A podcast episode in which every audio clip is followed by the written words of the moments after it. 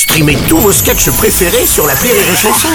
Des milliers de sketchs en streaming, sans limite, gratuitement, gratuitement sur les nombreuses radios digitales Rire et Chanson.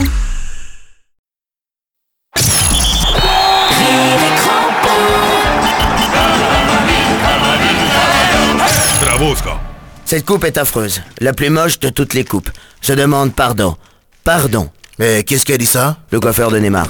Attends, attends, on est à l'antenne, nous sommes à l'antenne. Bonjour, bonjour à tous, buenos dias a todos. Hola, mon cher Christophe. Buenos dias, hola cabron Euh, ça veut pas dire connard, cabron? Ah non, pas du tout Edgar. Non, cabron c'est affectueux. C'est comme euh, bastardo ou hijo de puta. Ah, J'ai passé deux semaines en Espagne, hein, et ben ils m'appelaient tous comme ça au camping. Oui, enfin, cela reste vos histoires personnelles. Revenons Oui. à notre sujet. Nous sommes en direct du vestiaire de l'exploit, messieurs, dames. Ouh là là. Celui des Mexicains où la fête bat son plein depuis trois jours. Ouais, Pepito de Berlin, la Hey. tequila.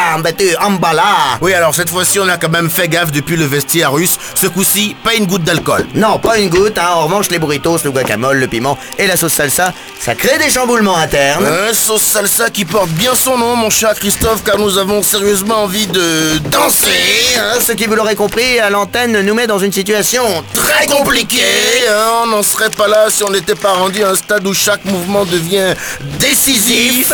C'est donc littéralement cloué à nos sièges, mais non sans une certaine agitation. Que nous ferons avec vous un tour d'horizon de ces premiers jours de compétition. Alors, tout à fait. Ah, D'ailleurs, lundi, le journal L'équipe a titré Du souci pour les gros. Ah, Pierre Ménès et Michel Platini ont porté plainte pour grossophobie contre le quotidien sportif. Oh mais ils exagèrent mon cher Christophe. D'ailleurs je vous informe que, pour parler des grandes équipes, hein, que l'Argentine a fait match nul un partout contre l'Islande. Oui, C'est scandaleux. oui, oui, mais tout à fait, contre Bah oui. l'Albi Céleste, hein, l'Albi Céleste contre l'Islande, oui, et ce, malgré la présence de Lionel Messi. Un des meilleurs joueurs du monde, mais d'ailleurs lui on va l'appeler Lionel tout court maintenant parce que quand ton équipe fait match nul parce que t'as raté un penalty en fin de rencontre, tu ne peux plus t'appeler Messi. Messi. Hein, voilà. non, Alors je vous coupe, je vous coupe Christophe parce qu'on m'informe que le vestiaire s'est vidé. Et on va donc pouvoir le faire nous aussi. Ouais, le moment est venu de rendre l'antenne avec dignité et sans effusion gênante. Oui, oui, vraiment. Donc, on va vous dire, les Mexicains, encore bravo, Bravo. mais mollo sur le burrito.